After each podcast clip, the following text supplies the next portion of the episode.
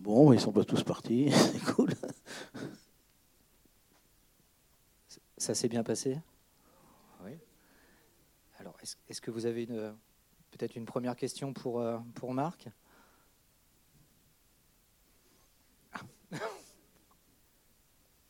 Ah, une question au fond.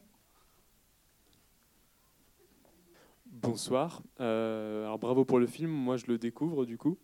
Euh, je devais pas être né quand il est sorti ou je sais pas. Mais euh, je voulais savoir parce que je vois une similitude entre le premier film et le et Delicatessen. D'où vient la fascination pour la tuyauterie? Les lavabos et tout ça. J'ai des problèmes intestinaux. et donc peut-être ça a influé dès ma tendre enfance sur, cette euh, géométrie euh, tuyotesque. Euh, non, je ne sais pas pourquoi, à vrai dire. C'est vrai que. Il n'y a pas d'explication? Non, non, non. Il faudrait une, de longues années d'analyse pour essayer de trouver exactement d'où ça vient. Et je préfère pas trop aller, aller par là parce que. Non, non, il n'y a pas de, non, il a pas d'explication particulière. Non. Et euh, oui, je voulais juste dire que c'était, j'ai trouvé le film très très créatif, très original. C'est un type de cinéma que j'avais vu nulle part ailleurs, à part pour euh, Amélie Poulain, euh, bien sûr. Donc, voilà. Alors Amélie Poulain, c'était quand même fait après ça. Hein. Donc, oui, mais c'est pour ça. C'est, le seul film que j'ai vu qui ressemblait ah un peu à ça en style. Ah oui, oui, bah, bah ça, ça, vient directement de là, c'est normal. c'est Jean-Pierre Genet qui a fait Amélie Poulain. Euh, non, euh, que vous dire euh, c'est un peu. Les deux films sont faits quand même avec beaucoup d'années. Il y a quoi Il y en a un, c'est 80, 81 et l'autre, c'est 91. Hein, c'est sorti. Donc ça fait 10 ans entre chaque film. Le premier, c'est vraiment la suite de notre collaboration avec Jean-Pierre Genet. On a commencé par faire des films euh, d'animation hein, en marionnettes. Et puis, euh, voilà, on s'est dit, oh, les marionnettes, c'est cool, mais euh, avec des acteurs, ce serait vraiment mieux. Donc, on s'est mis à, faire ça. Et, et donc, on l'a fait vraiment avec très peu de moyens. Et on a tout fait avec Jean-Pierre pendant un an. On a la moindre arme, le moindre costume. on a vraiment les maquettes du char d'assaut, enfin tout. On a vraiment tout fait à deux pendant un an. Et puis après, euh, on a appelé les copains quoi, pour euh, jouer dans le, dans le film. Ce qui fait, c'est que là, euh, vous avez échappé à quelques plans qu'on a fait. et, mais on s'est aperçu quand on a fait le dérochage et tout ça, on s'est dit mais qu'est-ce qu'il est nul ce plan? Qu'est-ce qui se passe? Pourquoi c'est aussi mauvais et tout ça? C'est qu'il y avait personne à regarder dans l'œil ton de la caméra, parce que soit on était devant, on était derrière, on poussait le chariot de Traving, tout ça. Donc à un moment, il y a, il y a quelques plans, il n'y avait personne à regarder euh, pour dire que c'était bien ou pas. Donc euh, on les a foutus à la poubelle, hein, vous pensez bien. alors je ne sais pas quelle version vous avez vue. Moi je sais que pour le bunker de la dernière rafale, comme on a vraiment tout fait jusqu'au montage négatif, il y avait deux petites séquences qui m'ont je ne pouvais pas les voir. Chaque fois que j'assistais à une projection, euh, c'était vraiment une souffrance pour moi.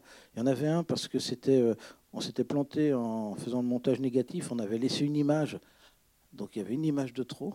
Il y avait que moi qui les voyais. Hein, mais... Et puis il y avait un autre truc, c'est un moment, il y a un genre d'insecte euh, qui bouge comme ça. Et, et pour l'animer, il y avait une genre de petite aiguille planquée. Je ne sais pas si vous l'a vu là, non? Je sais pas. Parce que pendant des années, chaque fois, je voyais que cette putain d'aiguille en plein milieu de l'écran. C'est marrant parce qu'au bout d'un moment, à force de le voir, je baissais les yeux quelques microsecondes avant qu'elle apparaisse l'image.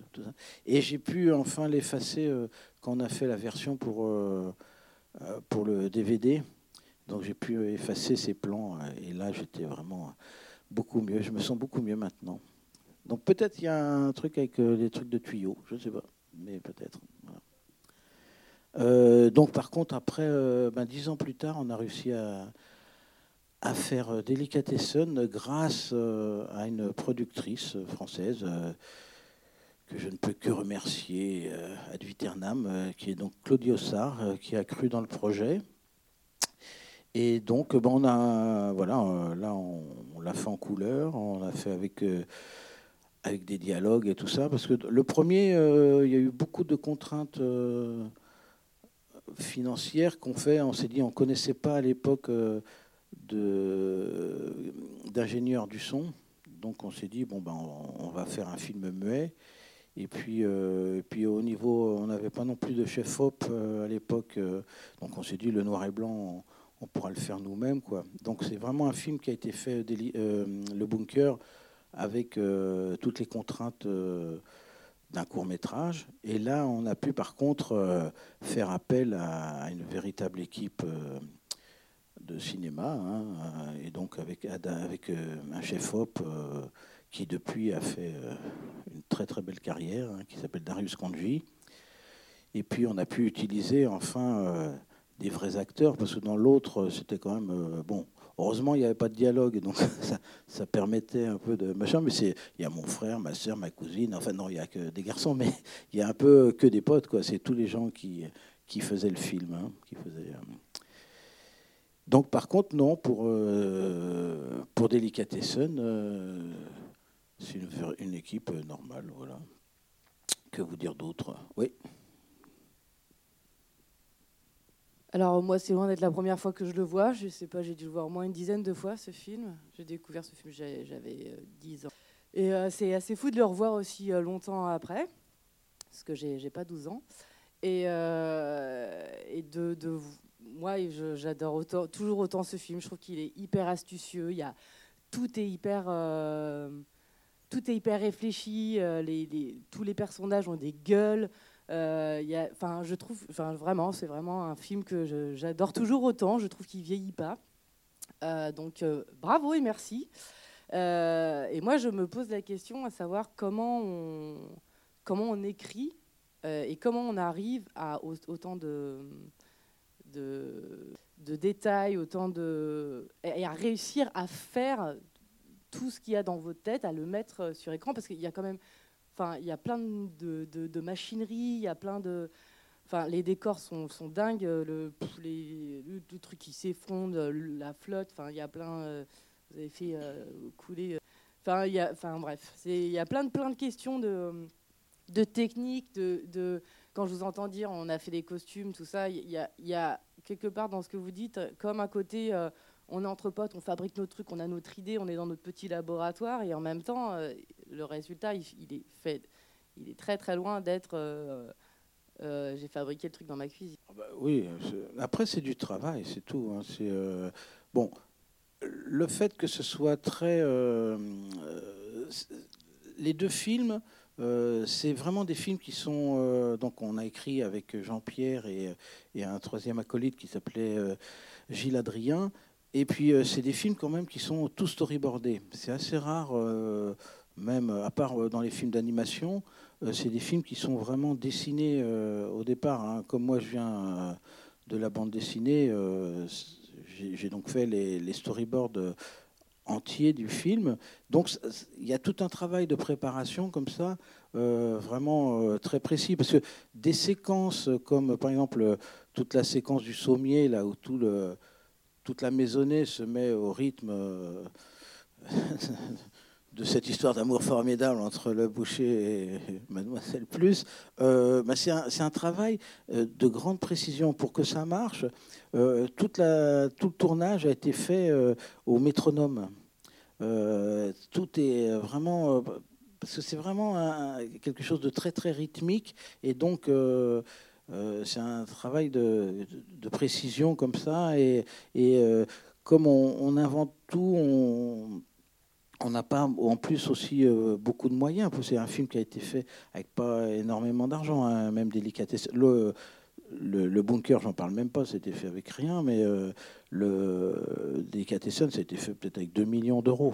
Donc, euh, on est obligé de concentrer ses efforts et tout, tout vers ce qui marche. Quoi. Donc, tout est vraiment très travaillé, très pré-produit euh, il n'y a pas beaucoup de, quand on tourne on tourne juste ce qu'on a besoin quoi Donc voilà, après, moi, ça me semble tellement évident de faire des films de cette manière-là que je ne peux pas vous dire. Voilà, une, voilà, on dessine. Ce qui est plus bizarre, à vrai dire, c'est des fois on se regardait comme ça avec Jean-Pierre pendant le tournage d'un plan, et puis on, se regardait, et puis nous, on se rappelait qu'on avait juste imaginé, euh, oui, alors euh, il montera un moment, c'est vraiment comme des mômes, euh, il montera un moment sur les chiottes et puis tout va s'effondrer, tout ça. Voilà, bon, bah, quand tu sais en trois lignes, hein, tu vois, c'est genre. mais après, il faut le faire. Et donc après, quand tu commences à te, là, tu es entouré de, je sais pas, une demi-douzaine de, de, tous les potes, les Versaillais et tout ça. Ok, d'accord, maintenant, il euh, faut faire écrouler les chiottes, hein, c'est ça? Ben oui. Et puis là, on commence à gamberger comment euh, euh, on va faire déjà pour faire effondrer le plafond, comment on va faire pour euh, que Dominique qui a accroché là-haut, ça tienne et qui se casse pas la figure, et avec les sangles et les machins et tout ça, et que c'est un peu de gueule. Et voilà. L'autre truc de la séquence où ils ouvrent la porte, là, il y a toute la flotte qui les embarque et tout ça. Ça aussi, ils ont fait un genre de petit container en fer avec des, des, systèmes de pistons hydrauliques. Enfin, euh, après, y a, euh, voilà, on, on, a des, des envies, des, gens d'intuition comme ça, euh, un peu des délires. Et puis après, oh ben, on se retrousse les manches avec les gars qui vont faire vraiment le truc. Et puis on trouve des solutions pour nous, comment cadrer pour qu'on puisse mettre les trucs, les machins, tout ça. Là, par exemple, entre, on a fait un essai pour la flotte là, qui se barre et qui embarque, que tout le monde. Eh ben, euh, quand on a vraiment tourné, on a rajouté juste 2 cm d'eau, comme ça. Et eh ben, à la fin, ça a presque embarqué la caméra. il y a des gens de, trucs de technique comme ça euh, que tu peux pas. Euh, l'eau, c'est vraiment puissant. Hein. Après, je vous dis pas combien de temps on a essayé de combien de temps on a passé à récupérer les grenouilles. Il y a plein de trucs comme ça. Quand, quand tu les imagines et que tu dis ouais, bah, ça va être. Alors voilà, Ok, ce serait une pièce vachement sympa, euh, avec euh, remplie d'escargots et de grenouilles. Bah ouais, mais les escargots et les grenouilles, ça pousse, enfin ça pousse pas, ça, se fait élever et tout ça. Donc, il a fallu qu'on aille euh, demander à des éleveurs, je crois que c'était dans les pays de l'Est ou et puis les escargots, je sais plus où c'était, mais qui nous élèvent exprès pour nous des escargots et des grenouilles puis après, bon, les grenouilles, c'est, je crois que les escargots, par contre, elles ont fini euh, chez des restaurateurs, mais les grenouilles, elles sont reparties euh, dans, un lac et dans des marécages. Donc, euh, libérer nos camarades les grenouilles. voilà. Ah non, non. Eh, là, tu parles à un végétarien, hein, un, vrai troglodyte végétarien, donc aucun animal. Le plus beau truc qu'on nous a fait, quand même, je ne dirais pas quelle société de production vous a dit, mais euh, à qui on a présenté le scénario comme ça euh, Non, un film dans lequel on paye avec des graines, ça ne marchera jamais. Comment on est allé les voir on dit, hein euh, Bonsoir. Bonsoir très bel univers en décalé, euh, deuxième, troisième, quatrième degré. Euh, c'est pas la première fois que je vois le film. Euh, Dreyfus, c'est un. Alors, au départ, le, sujet de Delicatessen est venu d'une phrase qu'a dit l'ami de, Jean-Pierre Jeunet à l'époque. Il habitait au-dessus d'une charcuterie. Et son ami lui a dit ils entendaient à 5 heures du matin le charcutier qui, qui faisait avec son hachoir et tout ça. Et elle lui a dit Oh là là, va falloir qu'on déménage, il doit être en train de tuer tous les, nos voisins, là, et puis un jour, ça va être notre tour. Euh, voilà. Et donc, à partir de cette euh, idée-là, avec Jean-Pierre, on a commencé à un peu à délirer et à, écrire euh, l'histoire de Delicatessen. Voilà. Moi, personnellement, je suis végétarien, donc la charcuterie, c'est pas mal. Mais je ne sais pas pourquoi, j'avais dans la tête, quand il m'a raconté ce truc-là, j'avais dans la tête ce mot, euh, moi je rentrais de New York ou je sais pas quoi, puis il y avait marqué délicatessen partout, qui veut dire donc charcuterie fine. Et je me suis dit, ah, ça colle bien avec euh, le cannibalisme, ce truc-là. Et donc voilà, c'est comme ça que c'est venu, et c'est vrai que c'est devenu un peu euh, l'emblème et le, le, paradoxe entre les deux, le sujet et le, titre, je trouvais que ça marchait bien. Quoi. Bonjour. Bonsoir. Bonsoir, oui. c'est vrai. J'ai vu le film plusieurs fois. En fait, j'ai découvert peu de temps après sa sortie. Je pense que c'est la première fois que je le vois en salle, donc je suis assez ému. Je connaissais beaucoup, je connais bien les gags et le rythme du film. Et donc, même si je rigolais pas tout le temps parce que je connais bien les gags, j'étais assez toujours amusé, en fait, étonné d'entendre en fait la, salle qui, rigolait beaucoup. Je voulais raconter une anecdote qui est, assez amusante parce que ce matin au travail, je rigolais avec un collègue et tout d'un coup me revient l'idée que dans un film, et je ne sais plus lequel, il y a un détecteur de conneries.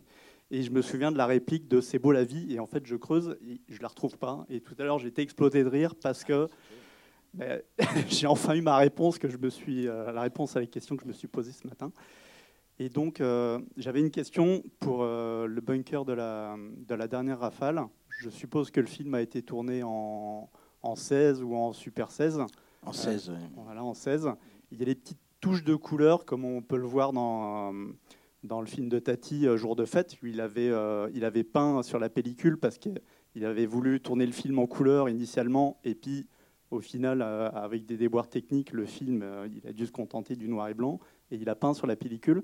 Est-ce que pour les petites touches de couleur, vous avez fait pareil? Vous avez peint sur le, vous avez peint sur le film? Alors, pas exactement. La, technique, c'est que de toute façon, on devait regonfler le film euh, en 35. Et donc, on a tout repassé en. comment s'appelle? On a tout refilmé. Donc, euh, au banc titre. Et donc, euh, on a pu mettre à certains moments des cellos, comme en film d'animation, et, faire les petites touches de, couleurs qu'on voulait, quoi, les petits paf, les petits machins comme ça. Euh, voilà, c'est comme ça. Mais on n'a pas, non, on n'a pas. J'aurais bien aimé, moi j'aurais adoré refaire à la Méliès, là, tu vas repeindre, recoloriser tout son film euh, au machin. Mais non, non, là, ça, voilà, c'était vraiment euh, technique d'animation traditionnelle. Grâce à une, une, interview sur France Culture que vous aviez donnée. Alors, quand je suis un peu triste parce que c'est quand même assez difficile de, de, monter ce genre de film hein, maintenant euh, en France. Donc quand je suis un peu déprimé, je dis bon bah je vais peut-être ouvrir euh, une boutique de jouets et de friandises à la gare Montparnasse, comme certains. Et puis euh, sinon, je trouve qu'on a des outils formidables qui sont en train d'apparaître. Là, je suis en train de un peu tripoter ça. c'est les casques virtuels, c'est le cinéma 360, c'est il y a plein de choses comme ça. C'est genre de aussi de cartes graphiques là qui où on fait tout en temps réel. Donc euh, il y a pas mal d'outils. Euh, même maintenant, on peut même faire un film avec des trucs comme ça. Donc euh, voilà, je, je, crois que jusqu'à la retraite que je n'aurai pas, j'ai quand même encore, encore un peu de temps pour m'amuser et puis expérimenter différentes choses. Si vous avez vu le, enfin entendu le, le truc à, France Culture, là, voilà, moi, ce qui m'intéresse, c'est plutôt d'expérimenter, des espaces d'expérimentation. Euh, Bonsoir. Euh, vous, vous ironisiez sur le, malgré le fait qu'il y ait des évolutions technologiques, comme vous disiez, faire des films que à l'époque étaient peut-être à votre époque peut-être plus créatives ou plus, parce que vous, vous, disiez le mouvement punk et vous parliez dans le bunker, le bunker de la dernière. Le bunker de la dernière rafale, c'est un film quand même assez punk, effectivement.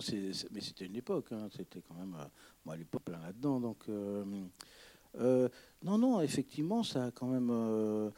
le milieu du cinéma a vraiment beaucoup changé. Voilà, faut dans un espace donné trouver la manière de faire ce qu'on a encore envie de faire. Après, moi j'ai encore. bon, depuis le début mon boulot, il a été quand même assez simple. C'est euh, quelque chose d'assez obsessionnel. Et c'est genre, à un moment, j'aimerais bien euh, faire j'aimerais bien voir certains films. Et ces films-là, je les vois pas. Personne ne, les a fait. Donc à un moment, je me dis bon bah ok, euh, ok, je vais me dévouer, je vais les faire. C'est un peu ça le truc pour voir juste le film pour lequel j'aimerais bien mettre 10 euros pour voir ce que j'ai envie de voir. C'est assez simple. Après, euh, je pense que effectivement, on est euh, revenu à une période euh, plus standardisée au niveau de ce qu'on voit. Moi, c'est vrai que j'ai beaucoup. Bon, alors peut-être aussi parce que je suis plutôt jeune, donc je vieillis, donc euh, je suis moins surpris. Mais, euh, mais quand même, je, trouve qu'il y a, il y a des trucs, moi, je comprends pas trop quand même. Tu vois, quand je vois des films où ça fait euh, la douzième fois qu'on me fait exposer l'étoile de la mort, je me dis, mais quoi? Mais quoi? Mais je vais vous le dire, moi, comment il faut la faire exploser, la- l'étoile de la mort. Donc, tu vois, il y a un moment, je sais pas, moi, quand je vais au cinéma, j'ai un besoin de, de- de magie, de- de- d'être un peu euh, surpris, de, de- de- tu vois, qu'on ne me prenne pas pour un abruti, quoi. Parce qu'il y a quand même beaucoup de films. Au bout de deux minutes et demie, je me dis, bon, bah lui, euh, il va se marier avec elle, euh, lui, c'est le salopard, il va tuer lui, tout ça. Tu vois Et, euh, et je ne sais pas, c'est pas ça qui me qui m'excite au niveau cinématographique. J'ai une vision peut-être un peu plus euh, différente. Euh, c'est vrai que moi, les films qui m'ont fait rêver, c'est soit des, des très très vieux films, ou soit même des films récents. Là, j'en ai vu un qui s'appelle The Lighthouse, où on m'embarque dans un truc. voilà, c'est des vraies propositions cinématographiques. Il y a tellement de choses que je sens que ça a été fait que pour nous soutirer de l'argent ou que pour que bon voilà. Après, c'est des choix qu'on fait. Alors après, quand euh, tu as certaines exigences et tout ça, ben c'est plus difficile de faire des films. À un moment, moi, ça a été assez clair. J'ai compris que euh, en France, en tout cas, euh, ce qui produit le cinéma, c'est la télévision. Et ce que j'ai compris surtout, c'est que c'est pas des comment s'appelle des pubs entre les films, mais c'est l'inverse. C'est des films entre les pubs. Donc à un moment, voilà, c'est clair. faut trouver d'autres chemins. faut faire, faut trouver d'autres voies. Là, moi, ce qui me rend quand même un peu optimiste, c'est que maintenant, c'est regardable un film euh, à la télévision sur TF1 ou sur je sais pas quelle chaîne. Toutes les cinq minutes, vous avez 10 minutes de pub dans votre film. Moi, je peux pas regarder un film comme ça.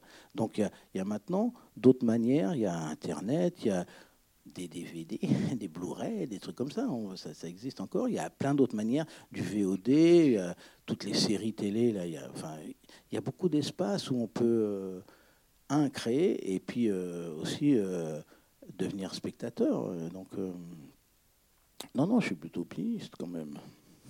Et, tu, et tu penses que c'est. a- Moi, je l'analyse comme ça. Il y a Oui. effectivement ce côté artisanal. Là, maintenant, c'est quand même euh, les gens qui produisent euh, les films, c'est plus euh, des Berry ou des, vrais producteurs. C'est quand même des gens qui ont fait des écoles de commerce et qui viennent du marketing. hein. Donc, euh, bon, voilà, c'est pas la même vision du cinéma.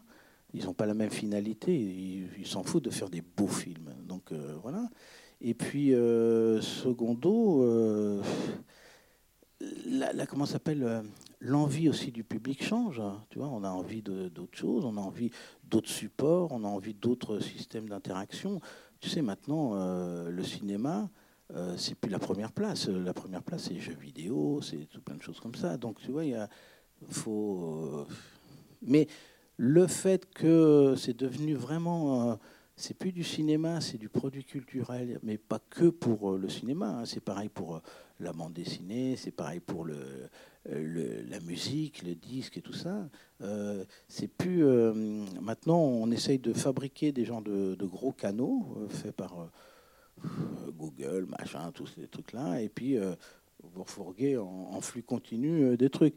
Bon, moi c'est pas ma vision du truc. Je préfère faire des choses plus d'une manière plus humaine, euh, plus artisanale, comme tu disais, euh, un par un, et puis euh, voilà, si ça me plaît à moi, ça va peut-être plaire à, à 10 personnes ou à 100 personnes.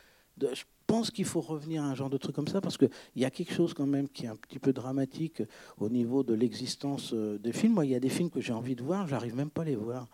Ça dure une semaine, vite, tu vois, au bout de. Mais il devait pas sortir ce film-là, je voulais le voir. Ah, mais si, il est parti, mais euh, on ne le voit plus. Des fois, il passe même pas. Donc, il n'y a même plus un truc qui est euh, intéressant. Je sais pas, moi, c'est. euh, le bouche à oreille. Alors, tu vois, des films avaient un peu euh, la possibilité. Maintenant, c'est pareil avec les séries télé, tout ça. C'est parce qu'il y en a tellement de séries télé qu'à un moment, s'il n'y a pas quelqu'un qui vous dit Oh, mais putain, celle-là, elle est géniale et tout. Tu vois, c'est- le bouche à oreille réexiste. Et donc, je trouve qu'il faudrait retrouver des genres de d'espace comme ça où on peut faire ça avec les films.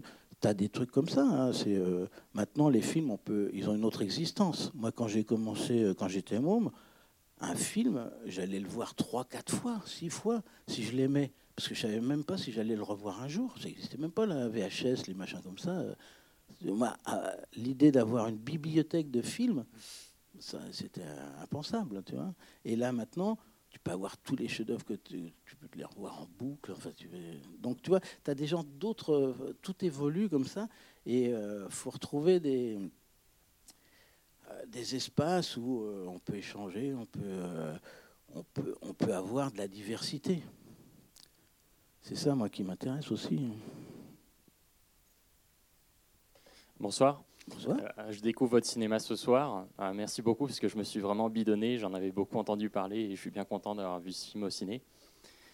Euh, je savais que ça avait une ambiance un peu qu'on dit rétro-futuriste voire steampunk, mais j'étais carrément étonné par le côté presque anticipation que ça avait. Et je me demandais si vous aviez un message à faire passer à la société à l'époque où vous avez sorti ce film. Oui. Ah, un super message à faire passer à la société. Euh, arrêtez de manger du poulet. Euh, non, je ne sais pas s'il y avait un message précis comme ça. Il y a, peut-être des, petites intuitions qui passent quand on raconte, quand on est quand même toujours un peu le reflet du monde dans lequel on est. Et donc euh, là, il y a quand même des références assez euh, comment s'appelle, euh, un peu classique, à, un, univers un petit peu, à une tradition euh, cinématographique. Et puis, on a moi, j'ai essayé de le pousser un peu, effectivement, dans un film un peu post-apocalyptique, hein, mais d'une manière un petit peu franchouillarde. Quoi. C'est vrai que ça peut, quand on voit l'imagerie, tout ça, ça fait référence au aux vieux films d'avant-guerre. Euh, mais euh, c'est vrai que tout ce cinéma-là, toute cette imagerie-là, euh, les photos de Douaneau, de Brassailles, les films de Carnet, de Prévert, de, du Vivier, tout ça, on les connaissait qu'en noir et blanc. Et, et, moi, je me suis toujours posé la question de mais comment elle était la, la robe d'Arletty dans Hôtel du Nord, euh, comment il était le pull euh, de Gabin, euh, comment c'était en couleur? Et donc, c'est un peu ça que j'ai essayé de recréer avec une petite patine un peu, moderne, un peu.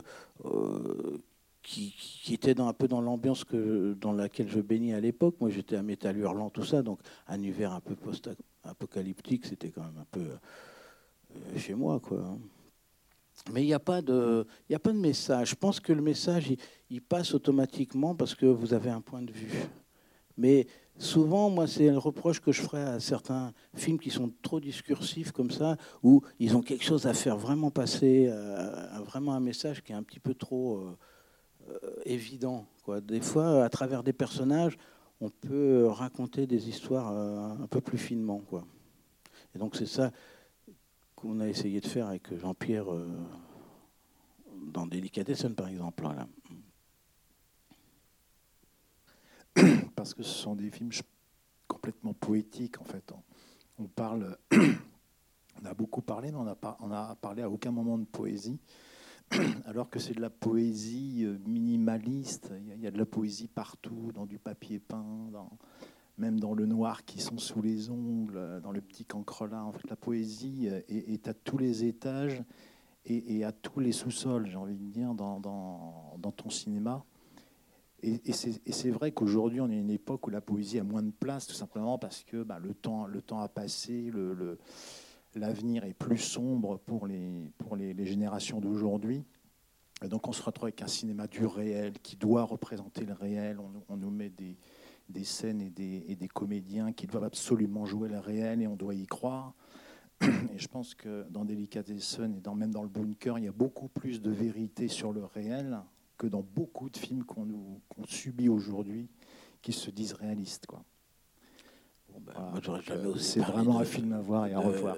De poésie, mais bon, c'est vrai qu'il y a une volonté, que ce soit euh, dans tous les films, euh, alors surtout Délicatessen et la Cité des Enfants Perdus, euh, de faire référence à tout un, aspect, moi je trouve, qui est souvent un peu euh, ignoré euh, dans les films français, à part dans une tradition qui est issue de Cocteau, de Franju, de genre de, personnes comme ça, qui est vraiment tout ce qui est l'aspect mythologique, conte pour enfants. Parce que ça, c'est un, c'est un, conte. Après, d'une manière un peu modernisée, tout ça, mais c'est un ogre, hein, voilà. la cité des enfants perdus, c'est les petits poussets, c'est des choses comme ça. Donc, ça rejoint effectivement ce que tu dis, un peu tout ce qui est un peu. et c'est vrai que je trouve que moi, souvent, et la poésie et, euh, et un peu même des fois le, conte, la mythologie, les mythes et tout ça traduisent plus fidèlement euh, le réel qu'un cinéma pseudo-réaliste. De toute façon, euh, ça n'existe pas le cinéma du réel. Moi, quand on me dit ça, je, je pouffe de rire. Parce que de toute façon, même rien que le cinéma, le principe du cinéma est une illusion. C'est genre vous avez 24 photos par seconde qui font, euh, qui vous donnent l'illusion du mouvement. Donc euh, dès le départ, euh, c'est cuit. Il n'y aura jamais. Il faudrait des, des caméras à des milliards d'images par seconde, et encore, je ne sais même pas si on y arriverait. Donc, euh, ça n'a pas de sens. Après, de toute façon, dès qu'on commence à filmer quelque chose, il y a un point de vue. Autrement, autrement vous faites du documentaire. Alors, c'est vrai que moi, il y a des genres de films que je trouve absolument extraordinaires. un qui m'avait fasciné à l'époque quand je l'avais vu, c'était un truc qui s'appelait Microcosmos. Vous voyez l'éclosion d'un euh, d'un moustique, vous voyez un genre de pauvre scarabée qui pouffe sa petite crotte et tout ça. Et là, vous passez, vous basculez dans une autre dimension. Euh, il y, en a d'autres, c'est des, souris, des fourmis qui se prennent des gouttes d'eau. Mais à cette échelle-là, les gouttes d'eau, ça devient des, euh, des waterbeds qu'on se prend sur la tête. Donc euh, c'est fascinant. Là, je suis d'accord. vous filmez, maintenant, il y a des images des ondes gravitationnelles et tout ça. Là, on commence à palper des petites choses qui sont vraiment un autre aspect du réel. Mais là, on est quand même tout le temps dans la fiction. Moi, tous les films où il y a, d'après une histoire vraie, arrêtez de vous foutre de ma gueule, quoi. C'est pas possible, ça. Merci, bonsoir.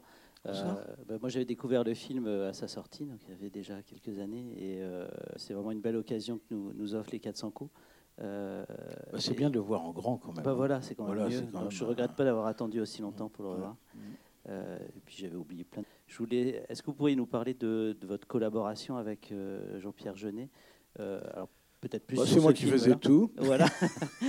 Donc vous êtes tout seul, vous pouvez. je prenais, je prenais le bras et comme ça. comment vous répartissez le travail, quel est, euh, ouais, le, alors, parce que globalement, une réalisation à deux, c'est particulier. Alors globalement, toute la préparation, toute l'écriture, jusque voilà euh, on fait tout ça ensemble. À un moment, bon, moi, je fais tout le storyboard.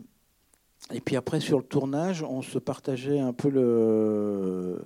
Bon, c'était pas aussi euh, coupé que ça, mais on se partageait. Euh, je m'occupais un peu de tout ce qui était aspect visuel du film, c'est-à-dire les décors, les costumes, les maquillages, les effets spéciaux le travail avec le chef op et tout ça. Et Jean-Pierre s'occupait plutôt, ça c'est pour le tournage, hein, s'occupait plutôt du, de la direction d'acteurs.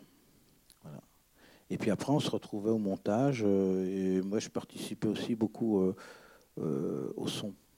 Parce que je pense qu'il y a un autre truc aussi, je ne sais pas si, si c'est évident en tant que ça, mais c'est vrai que pour moi, un film, c'est vraiment 50% d'image et 50% de son.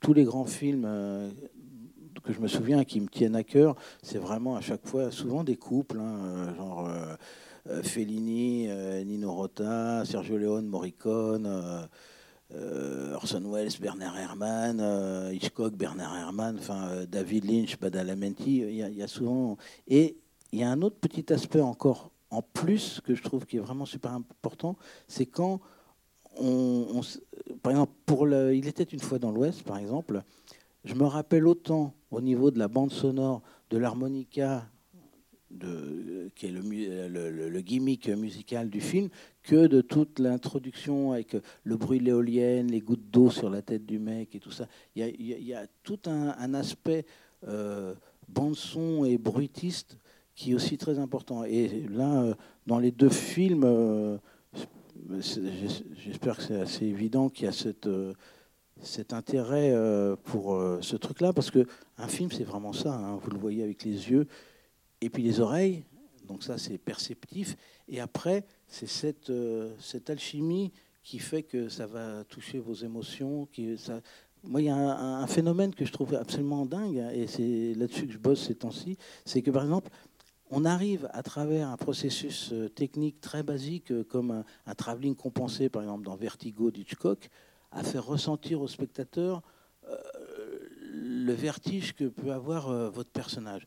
C'est quand même des genres de, choses absolument fascinantes pour parce que c'est un film, c'est quand même aussi un jeu avec euh, avec un, spectateur, avec un public. C'est on, va il arrive toujours avec une idée un peu préconçu de ce qui va se passer, tout ça, puis on joue avec lui. Il y, a vraiment ce rapport qui se crée, et, euh, et c'est ça aussi qui est enrichissant, parce que moi, c'est ça qui fait qu'à chaque fois, je vois ce qui marche, je vois ce qui ne marche pas, et, qu'on peut progresser dans, la manière de, raconter euh, des histoires, et de voir comment on peut de plus en plus devenir sensible et faire passer des émotions de plus en plus subtiles à un, à un public, quoi.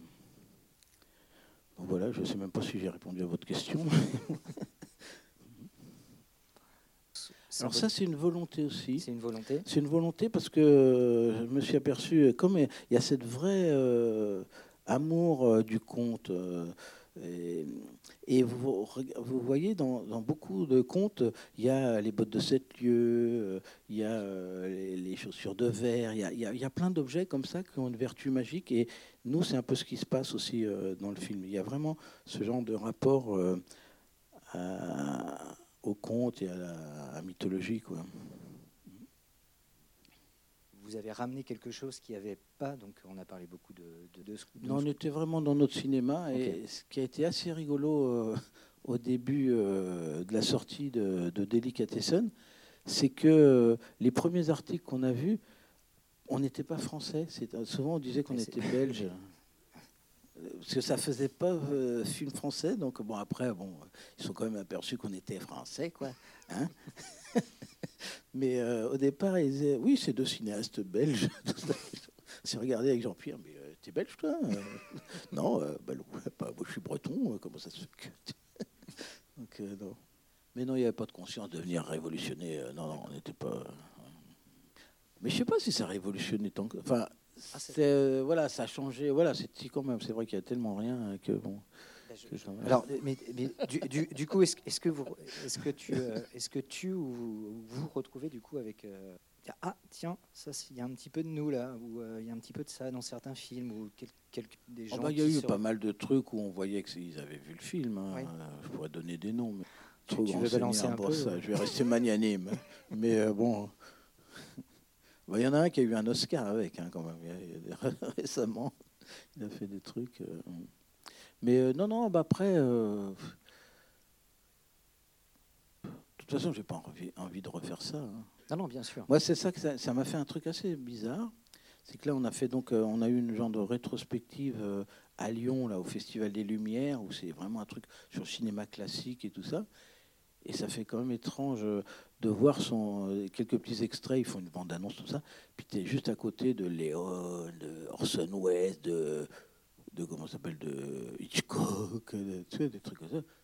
Tu te regardes, tu dis, attends, mais. Euh, et les gars, je suis pas mort. ça fait comme.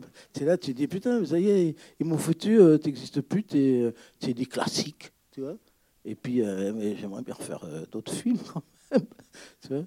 Donc, faut, je sais pas, je vais écrire des lettres, je vais écrire des acquis de droit pour dire je ne suis pas mort, je vais encore refaire des films. Et alors, est-ce qu'une. Non, je pense que bah, là, il a été euh, super cool. Euh, il m'a produit un petit court métrage d'animation là avec du fond de soutien. Donc on est on est très potes, hein, on n'a jamais été fâchés. Après, euh, un moment après la Cité des Enfants Perdus, chacun avait des trucs plus perso euh, à explorer. Euh, moi, effectivement, euh, tout ce qui développait dans Amélie Poulain n'était pas trop ma tasse de thé. Hein. Moi, j'avais des trucs un peu plus punkos ou euh, bizarroïdes à, à, aller explorer. Donc euh, voilà, ça s'est fait naturellement. Mais je ne vois pas euh, comment on pourrait se retrouver maintenant. Ouais, à moins qu'on vienne nous proposer un film vraiment. tenez, on veut que ce soit vous, et puis open bar peut-être encore, je ne sais pas. Mais on a trop, euh, chacun après a, pris goût, lui, je suppose, à, à son esthétique euh, perso. Puis moi, euh, j'ai envie de, diriger les comédiens, tout ça. Donc ce serait un peu, un peu plus compliqué à, à œuvrer ensemble. Quoi. De moi? Oui, mais alors c'est avec un casque. C'est avec des casques, là. C'est genre un voyage dans la Lune, mais un peu à la, à la, old school, à la Méliès, quoi. Non, mais moi, mon problème, c'est si vous avez. Je ne suis qu'un pauvre réalisateur, et si vous avez quelques millions d'euros à me donner, je peux passer à travers les. c'est de trouver du pognon. Tu vois, les projets, c'est pas ce qui manque, mais. Euh, faut trouver. Euh, c'est pas si tu fais pas trop de, enfin si tu fais pas de la comédie euh, vraiment euh, machin, c'est dur hein, quand même. Moi je comprends, mais même Jean-Pierre, ils lui disent qu'il produirait plus Amélie Poulain. Quoi Très bonne idée. Mais, mais maintenant c'est que du transgénique, donc ça va être, difficile. Peut-être qu'avec des bitcoins ça peut marcher. Bon, bah, merci d'être resté jusqu'à à des pas d'heures comme ça pour écouter. Ah, vieux monsieur C'est vraiment super sympa. Merci Marc d'être venu en tout cas. C'est un plaisir. Merci beaucoup. Euh, donc prochaine soirée plan culte euh, Akira. Et puis on clôturera la saison avec euh, Tommy de Ken Russell. Donc à très bientôt j'espère et merci d'être venu.